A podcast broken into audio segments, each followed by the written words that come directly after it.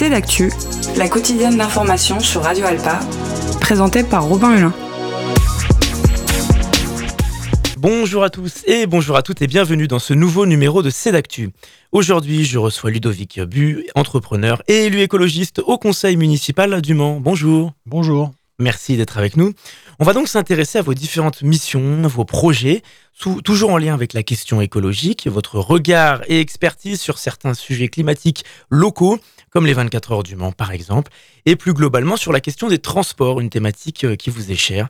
Vous êtes en train de finaliser un livre sur ce sujet de l'obésité des transports, quand vous évoquez cette saturation du transport dans notre société. Vous dites que c'est un livre politique pour révolutionner la vision sur les mobilités.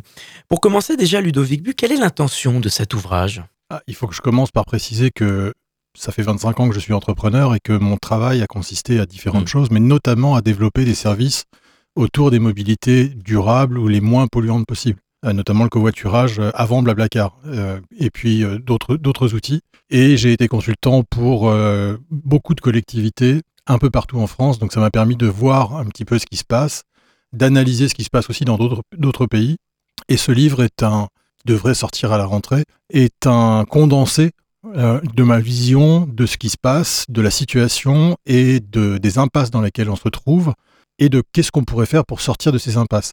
Je parle de d'obésité automobile plus que de mobilité, même s'il est vrai que on est dans un monde d'hypermobilité où la mobilité est devenue euh, un, alpha et un oméga et une obligation, euh, mais c'est quand même avant tout une obésité automobile.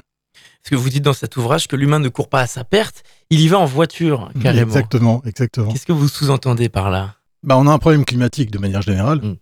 Ce problème climatique, il vient de plein de choses, mais il vient en grande partie de la question des transports. En France, les transports, donc les camions, les voitures, euh, et, d'autres sources de déplacement motorisés sont euh, à, la source de 33% des émissions de CO2 qui est le principal facteur de dérèglement climatique. Parmi ces 33%, 19%, donc la majorité, c'est euh, les voitures individuelles.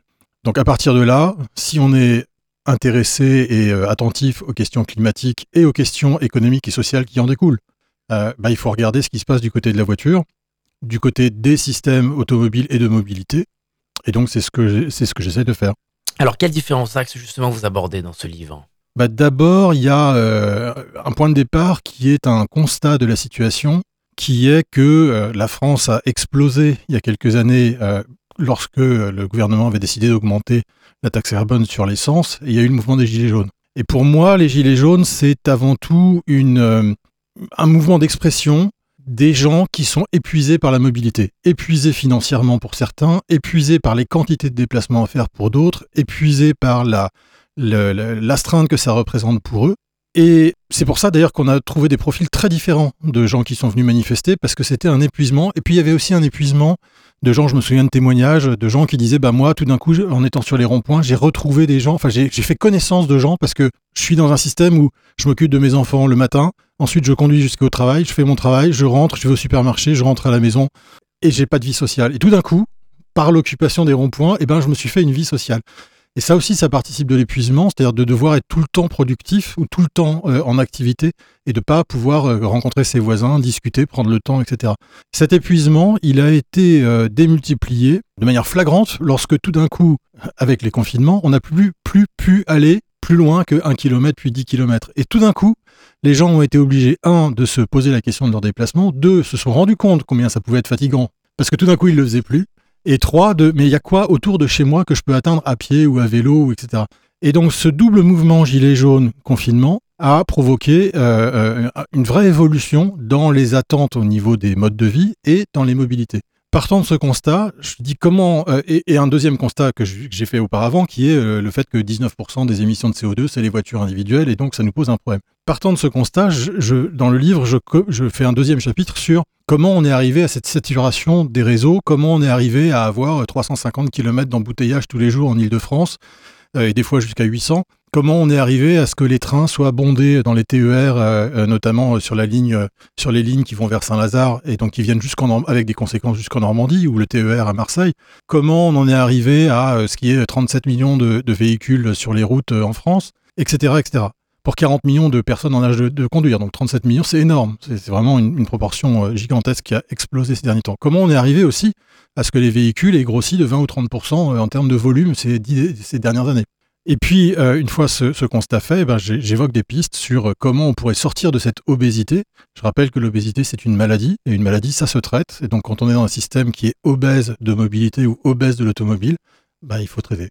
Et donc sur cette saturation du transport, de la voiture, de la mobilité, est-ce que vous évoquez aussi la question du bruit, de cette fameuse pollution sonore? Bah, C'est la première des pollutions ressenties par les Français. Il s'est exprimé comme tel. Et d'ailleurs, on le voit assez clairement, personne ne veut habiter au bord d'une autoroute ou du périphérique. Et pour cause, parce que ça veut dire que vous ne dormez pas la nuit, ça veut dire que vous subissez la pollution aussi olfactive, euh, ça veut dire que votre santé va se dégrader. Mais avant tout, c'est la question du bruit qui est la, plus, la principale gêne ressentie euh, par les Françaises et les Françaises. Vous expliquez que alors vous ne souhaitez surtout pas euh, proposer un livre mode d'emploi, mhm. mais est-ce qu'il y a quand même des solutions que vous préconisez? Alors oui, bien sûr. Euh, là, où je, c'est dans la, note d'intention du livre où je dis je veux pas que ce soit un livre mode d'emploi parce qu'il y a des sortes de guides pratiques euh, comment se déplacer mieux, comment euh, faire du vélo, comment euh, conduire moins, comment faire de l'éco-conduite. Bon, j'ai participé à des livres comme ça en faisant des chapitres. Globalement, il y a toujours un tiers du livre qui vous concerne et deux tiers qui concernent les autres, et donc c'est pas très intéressant, d'autant que ça se met pas à jour régulièrement. Moi, ce que j'aimerais offrir, c'est une vision politique. Où est-ce que nous en sommes? Pourquoi on en est là? Qu'est-ce qu'on peut faire? De manière générale et globalement, le constat que je fais, c'est que les citoyens peuvent faire plein de choses. Hein. Ils peuvent euh, covoiturer, ils peuvent euh, ne pas aller en voiture à 500 mètres quand ils peuvent le faire à pied, ce qui n'est pas toujours possible. Ils peuvent, etc., faire du vélo. Il y a plein, de, choses. Ils peuvent s'interroger sur pourquoi ils prennent leur voiture pour aller euh, super loin, alors qu'ils peuvent aller à côté pour trouver la même chose. Plein de choses qu'ils peuvent faire.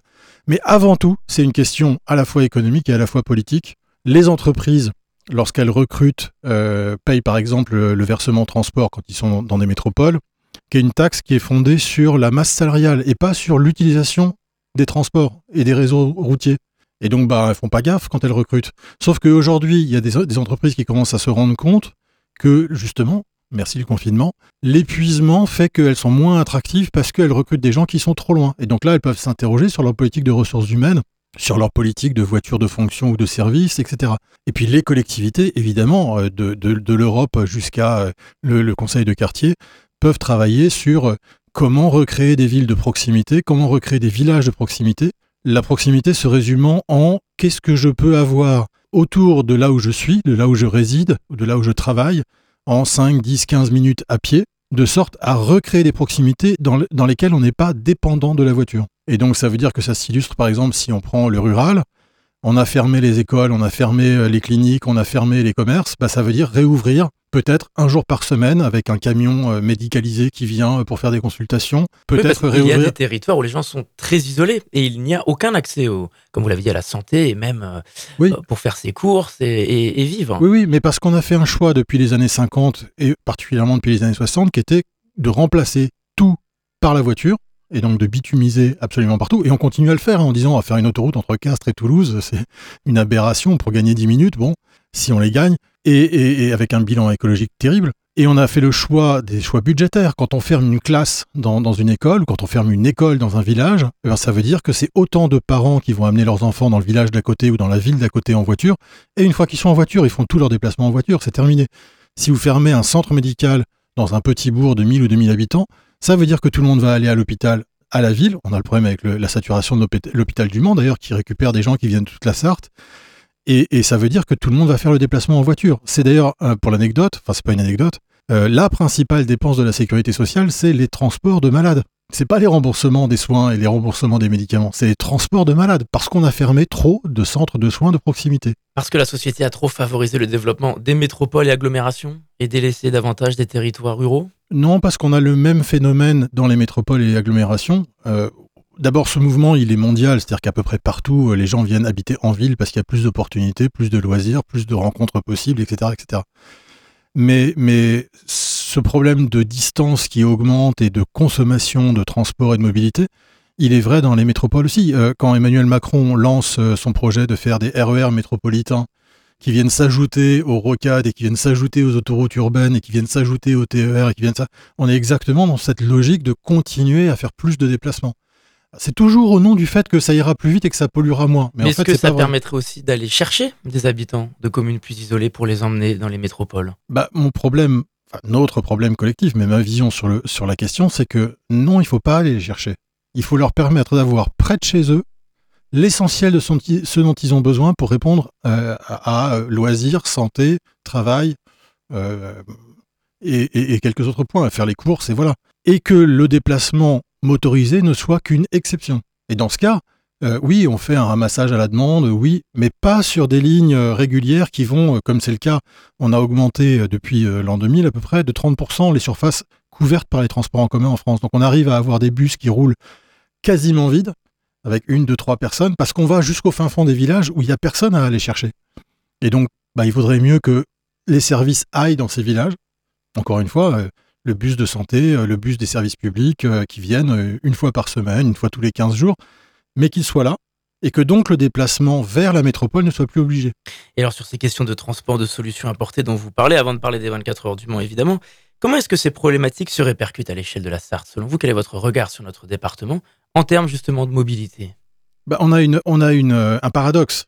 Euh, on a d'abord au Mans même et dans la métropole le fait qu'on a besoin de gagner de l'espace pour construire parce qu'on manque de logements, de logements aux normes actuelles, hein, parce que du logement vacant euh, disponible mais qui est plus en état d'être habité, il y en a, mais évidemment les gens ne veulent pas habiter dedans, donc on, a besoin de logements qui soient soit réhabilités, soit neufs. Mais on a on veut il faut plus artificialiser, donc on va chercher à ne pas artificialiser des sols aux limites de la métropole. Mais le seul espace ou un des rares espaces disponibles, il y a des friches, comme Etamat, mais il y a surtout la rocade. La rocade qui n'en est plus une, parce que rocade, ça veut dire autour d'eux. Or, la rocade, pour les gens qui connaissent le Mans, c'est à l'intérieur du Mans. C'est-à-dire ça coupe euh, le Mans Sud, ça coupe euh, euh, les Ardriers, etc. Et j'ai défendu au sein de la commission urbanisme à la ville le fait qu'il fallait enlever la rocade, parce qu'en fait, ce qui fait le tour du Mans, c'est la 28, la 11 et je ne sais plus quelle autre, qui sont vraiment pour le coup en dehors du Mans. Et dans la ville, il ne faudrait pas avoir de transit, ou beaucoup moins. Et donc, ça permettrait de gagner du foncier disponible. Et puis, de manière plus générale, sur la Sarthe, le paradoxe, c'est que le département a une politique de déploiement de la fibre euh, Internet extraordinaire. Par rapport comparativement à d'autres départements, vraiment, on est, on est en pointe là-dessus.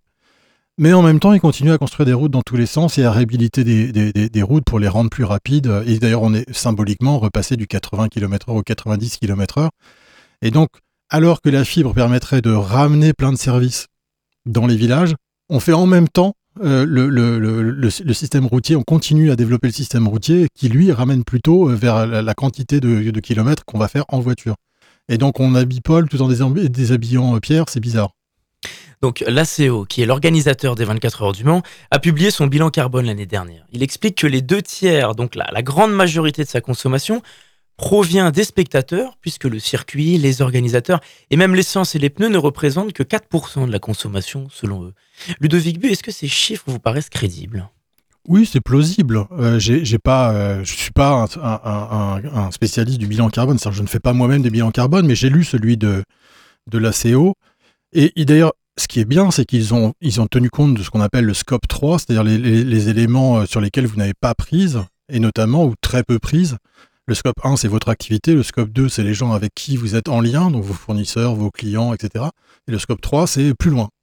Et là, ils ont tenu compte du fait que, bah oui, les spectateurs qui viennent des quatre coins de la planète, euh, bon, même si l'essentiel vient de Start, bah oui, ça fait un bilan carbone important. Ceci étant, ce qui est important dans l'histoire, c'est que bah, il y a deux facteurs. C'est symbolique, hein, les 24 heures du Mans, mais il y a deux, deux, deux facteurs. Le premier, c'est qu'il y a une centaine de jets euh, qui sont venus privés, voilà. Donc ça, c'est pas les spectateurs, c'est 2000 personnes. Et donc c'est ces 2000-là qui sont les plus polluants. C'est pas euh, euh, Robert qui vient euh, de la Ferté-sur-Sarthe avec sa voiture. Hein. C'est vraiment comparativement rien à voir. Et donc faut pas blâmer les spectateurs, faut blâmer ceux qui viennent en jet. Et puis il y a un deuxième facteur qui est le symbole. C'est-à-dire que qu'est-ce que c'est que les 24, les 24 heures? Ce sont des voitures qui roulent à toute berzingue en faisant un boucan monstre et en consommant euh, des, centaines, voire des milliers, enfin je crois que c'est plus de 10 000 pneus pendant euh, le, temps de la course, euh, et je ne sais plus combien de, je crois que c'est 4 camions citernes d'essence, voilà. Et donc c'est exactement le symbole de ce que l'industrie automobile a essayé de nous vendre pendant 50 ans. La vitesse, la puissance et le, le côté inusable, on pourra conduire éternellement. Et donc ça, c'est terminé, il faut passer à autre chose. Alors depuis l'année dernière, il y a même un principe de green ticket qui permet une réduction de 10% du prix de l'entrée pour les spectateurs qui prouvent qu'ils sont venus avec un véhicule bas carbone. Est-ce que c'est un peu du greenwashing, tout simplement de la communication? Non, c'est bien. est-ce que vous, c'est sincère Je, trouve que toute mesure, bah, sincère, ça j'en sais rien, mais toute mesure qui va dans le fait de diminuer l'impact d'un événement, tant mieux. Mais c'est euh, la première étape de mesures beaucoup plus radicales qu'il faudrait prendre pour transformer les 24 heures en quelque chose d'autre. Et, je ne suis pas pour la disparition des 24 heures, très loin de moi cette idée. C'est intéressant en tant que tel, en tant que pari sportif, en tant que pari technologique. Voilà. Le seul défaut vraiment majeur que je trouve et qu'on aura du mal à garder, c'est le bruit. Parce que je sais que les passionnés, ils trouvent que telle voiture fait tel bruit qui est mieux que la voiture d'à côté. Ok. Mais ça veut dire quand même qu'il y a des milliers de gens qui ne peuvent pas dormir euh, pendant euh, tous les temps des essais, etc. Donc là, il y, a, une contrainte, euh, voilà. Mais sinon, pour le reste, on peut tout à fait réinventer une autre façon de faire des courses en tenant compte des enjeux climatiques et donc de changer le symbole et dire bah aujourd'hui on va faire des voitures de course qui correspondent aux enjeux des accords de Paris notamment sur le climat. Vous aviez un regard sur la politique en faveur de l'hydrogène que favorise la ville, l'ACO. Ça n'est pas la solution selon vous? Alors l'hydrogène, c'est très particulier. C'est une notion compliquée à expliquer, effectivement. Oui, non, mais c'est pas. on peut le faire en quelques phrases, mais l'hydrogène, c'est un moyen de produire de l'électricité. Et c'est un moyen qui aujourd'hui est extrêmement carboné c'est-à-dire qu'il produit énormément de CO2, et il y a un tout petit peu d'hydrogène vert qui est produit en Europe avec des éoliennes ou ce genre de choses. Et donc globalement, euh, l'hydrogène, aujourd'hui, c'est une catastrophe. Mais il y a des industries, notamment l'industrie de l'acier, et donc ArcelorMittal est un des principaux consommateurs d'hydrogène euh, en France, avec notamment une usine à Dunkerque. Ils en ont absolument besoin. C'est-à-dire qu'ils ne peuvent pas faire autrement qu'utiliser de l'hydrogène dans leur process industriel. Ils ne savent pas faire autrement. Bon. Donc il y a deux, possibilités pour régler ce problème-là, c'est développer de l'hydrogène vert et le consacrer uniquement à ces sources d'hydrogène noir qui existent aujourd'hui, ou les aider à trouver d'autres moyens que d'utiliser de l'hydrogène. Or, quand, comme la ville du Mans, on décide de, de, sponsoriser euh, des bus, euh, des camions poubelles euh, et une voiture de course pour mettre de l'hydrogène, qui aujourd'hui est dégueulasse, hein, je le redis, je suis désolé du gros mot, mais euh, bah, c'est mettre la charrue avant les bœufs. C'est-à-dire, c'est dire, euh, bah, on va euh, commencer à développer des filières pour un usage d'un carburant qui aujourd'hui n'est pas vert et on ne le sera pas avant un moment. Et peut-être qu'il ne le sera jamais. Et donc, on fait un pari sur l'avenir que oui, mais si on va trouver, et alors ça sera vachement bien. Ok, bah trouvons l'hydrogène vert, mettons-le d'abord dans l'industrie pour régler le problème du carbone dans l'industrie, notamment de l'acier. Et puis, bah, s'il en reste pour faire autre chose, faisons autre chose. Mais avant tout, pour ce qui est des déplacements, euh, parce que la voiture à hydrogène, hein, il y a aussi un, système de taxi à hydrogène, euh, c'est une blague comparativement aux enjeux. Encore une fois, hein, j'insiste, il faut d'abord recréer des proximités pour pouvoir se passer au maximum des modes de déplacement motorisés avant de jouer sur les carburants. En tout cas, la CO s'est fixé un agenda et des objectifs, réduire de 30% ses émissions de gaz à effet de serre et avoir une empreinte carbone neutre en 2030. Qu'est-ce qu'il faut faire selon vous en plus pour atteindre ces objectifs dans les 7-8 ans qui viennent? Bah, la, question de la neutralité, elle est très délicate parce qu'en réalité, elle passe par de la compensation carbone, en partie.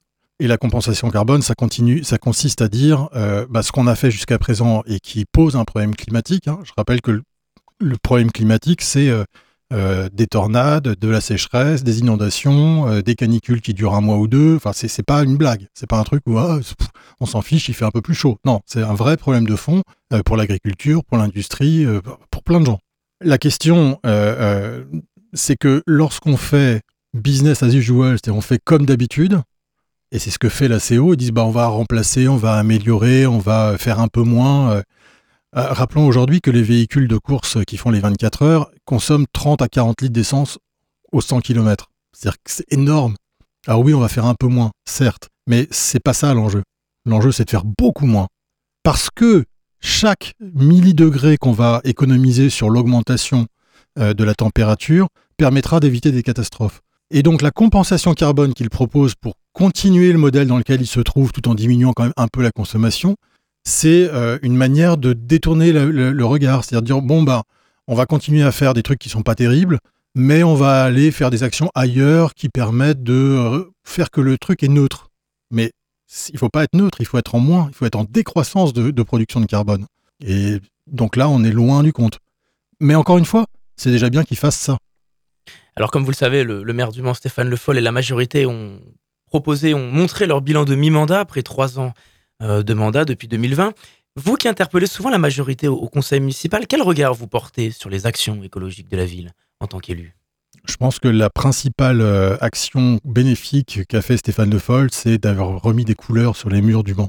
Après, il, y a des choses qui sont intéressantes. Hein. Il y a les chronolignes, c'est plutôt, ça va plutôt, dans le bon sens. Il y a des pistes cyclables avec un plan vélo assez ambitieux. Euh, il y a des énergies vertes qui sont développées. Euh, il y a un budget vert qu'on a discuté. Euh, on a pris le budget de la ville et on a regardé qu'est-ce qu'ils avaient comme, impact environnementaux et sociaux. je, je rejette pas tout. C'est d'ailleurs pour ça que je rejette, pour le coup, le fait d'être classé dans l'opposition. Il y a des choses qui sont bien. Il y a des choses qui sont tout à fait critiquables. Je pense que la principale critique qu'on peut faire à Stéphane Le Foll, c'est juste de penser que lui a raison et que les autres ont tort. Mais pour le reste, globalement, euh, je trouve que ça va pas assez vite, pas assez loin. Mais ça, je suis pas au pouvoir, donc d'autres me diront ouais, mais c'est compliqué, euh, voilà. Bon. Alors pour revenir sur le sujet des 24 heures du Mans, comme certains collectifs, vous connaissez probablement le collectif Stop 24. Est-ce que selon vous cette position est trop radicale, trop irréaliste comme solution? Vous qui êtes défavorable justement à la fin de cet événement? Euh, Alors, moi, je suis pour son évolution. je pense qu'il faut des collectifs qui soient radicaux parce que dans un mouvement euh, d'évolution sociale, euh, bah, il y a des gens qui demandent beaucoup, des gens qui demandent pas mal, des gens qui disent oh là là c'est compliqué et des gens qui freinent. Donc il faut des gens qui demandent beaucoup pour que ceux qui freinent ne soient pas les seuls à pousser dans. il faut pousser dans les deux sens pour que ça réussisse à avancer. Si on n'avait pas eu les suffragettes, il n'y aurait pas le droit de vote des femmes. Et à l'époque, on disait ah c'est trop, c'est trop radical. Bon, et des exemples comme ça, il y en a des milliers. Parce qu'aujourd'hui, pour le combat, pour le climat, il faut aller vite et la radicalité est-elle inévitable finalement? Bah, Aujourd'hui, la difficulté, c'est que ça fait euh, depuis 50 ans que l'alerte a été donnée. Et on n'a quasiment rien fait. Euh, pas assez en tout cas. On n'a pas pris les mesures, le virage nécessaire. Et ce qui est compliqué, c'est que plus on attend, plus le virage devra être radical. Je reviens à mon exemple de l'obésité que je parlais, dont je parlais au départ. L'obésité physique, plus votre régime euh, alimentaire est dérégulé ou déréglé, plus vous le laissez longtemps être dérégulé ou déréglé, plus les mesures à prendre pour lutter contre l'obésité sont importantes. Bah, dans le système dans lequel on se trouve d'obésité automobile, d'obésité de consommation, d'obésité de plastique, il y en a plein d'exemples comme ça, on est exactement dans la même situation. Si on ne prend pas des mesures fortes pour stopper la maladie, plus on attend, plus il faudra des mesures encore plus fortes. C'est la nuance qui peut être un frein parfois, parce qu'elle ne propose rien, selon certains, que certains appellent même parfois l'extrême centrisme. Je pense qu'il y a une grande part dans l'extrême centrisme, pour reprendre votre expression, qui est la peur du changement. Oh, bah écoutez, euh, ça va se passer, hein, on verra bien. Euh, ouais, mais ça fait 50 ans qu'on nous dit attention. Et donc, autant en tant qu'entrepreneur, j'interviens dans les entreprises en difficulté, Là, les chiffres parlent, les entreprises savent que si elles prennent pas des mesures dans les six mois, un an, elles vont mourir ou en tout cas très fortement euh, diminuer, euh, notamment leurs effectifs. Et donc, la menace, elle est immédiate. Ce qui est compliqué ici, c'est que euh, bah, ça fait 50 ans qu'on est alerté, mais il y a plein de gens qui continuent à dire Oh, bah, tant que moi, je suis pas trop touché, bah, en fait, oh, c'est loin. Or, non, on l'a vu là ces derniers jours, il y a eu des inondations, il y a eu une tornade, euh, il y a eu la sécheresse euh, euh, et, des températures au-dessus des, des, températures habituelles pour la saison. Ce ne sont que les premiers signaux du dérèglement climatique. Donc, il est temps de prendre des mesures fortes, effectivement. Et sur un militantisme écologiste très engagé, que pensez-vous, par exemple, de la dissolution du collectif Soulèvement de la Terre il y a quelques jours? Bah, C'est très simple. Hein. Pour moi, on ne peut pas arrêter un, mouvement euh, qui, regroupe des centaines de milliers de personnes. On, peut toujours décider de dissoudre euh, le, représentant, l'institution qui est même pas légale, parce que c'est en plus c'est un groupement de faits. Mais ça n'empêche pas que les problèmes qui sont soulevés et qui sont portés par les soulèvements de la Terre restent. Et donc les gens qui sont derrière les centaines de milliers de manifestants un peu partout en France, ils continueront à faire leurs actions sous un autre nom. Elle avait raison, selon vous, Marine Tondelier, la secrétaire nationale du Parti, du Parti socialiste, d'Europe Écologie Les Verts, pardon au lapsus, qui hier sur France Info disait que il y a des actions qui sont illégales mais légitimes en défendant ce, collectif. Bah, c'est le principe de la désobéissance civile. La résistance lors de la Seconde Guerre mondiale, c'était de, la désobéissance civile. C'était illégal, mais heureusement qu'il y a eu des gens qui l'ont fait. Je pense que quand on est convaincu qu'il y a besoin de radicalité sur les questions écologiques et qu'on est prêt à faire des choses euh, à la limite de la légalité, voire dans l'illégalité, ben oui, il y a des fois où c'est légitime, effectivement. Quel message auriez-vous à faire passer aux jeunes qui militent qui se battent pour le climat, qui parfois désespèrent, qui s'essoufflent, qui se lassent aussi. On appelle ça même l'éco-anxiété aujourd'hui. Ouais, c'est deux choses différentes parce qu'il y a le combat, il y a le, fait de militer, il y a le fait de s'engager et il y a le fait de se dire mon Dieu, qu'est-ce qu'on nous, qu'est-ce qu'on nous propose pour le futur? Mm. L'éco-anxiété, c'est plutôt cette deuxième. C'en est, le euh, résultat aussi, cet bah, épuisement. pas forcément parce qu'il y a des gens qui simplement disent oh là là, c'est, on n'a pas de futur et ça sera horrible, en tout cas notre futur sera horrible, puis qui s'engagent pas. Euh, j'en ai rencontré pas mal. Parmi les gens qui s'engagent, l'engagement est fatigant. Et donc, quand on s'engage, forcément, les résultats viennent pas tout de suite. Vous l'avez pointé avec l'extrême centrisme. Euh, ça nécessite beaucoup d'énergie. On se prend des murs. On reçoit des messages d'insultes. J'en ai encore reçu un ce matin. Euh, ferme ta gueule sur Facebook. Euh, quelqu'un que je ne connais pas qui débarque sur ma messagerie. Mais ferme ta gueule. Très bien, monsieur. Qui êtes-vous? Et, et, donc ça, c'est des mouvements de va-et-vient. Entre je m'engage, puis à certains moments je me désengage, puis je me réengage parce que j'ai retrouvé la force c'est comme un mouvement sportif, là, pour le coup. On va appeler ça un burn-out militant, alors, chez certains. Alors, ça arrive à certains, oui. Heureusement, la plupart se désengagent ou en tout cas se mettent un peu en retrait avant d'être en burn-out. Eh bien, merci Ludovic Bu d'avoir répondu à notre invitation. On est rattrapé par le temps.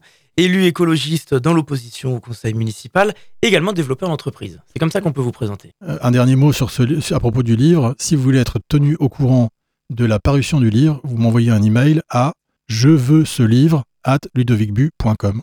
Très bien, tout simplement. Et puis évidemment, on peut retrouver vos projets, votre actualité sur les réseaux sociaux, sur vos réseaux sociaux. Vous avez aussi un site internet, ludovicbu.fr. Et puis c'est une émission que vous pouvez réécouter en podcast sur radioalpa.com et sur toutes les plateformes d'écoute. En attendant, je vous dis à très vite sur notre antenne.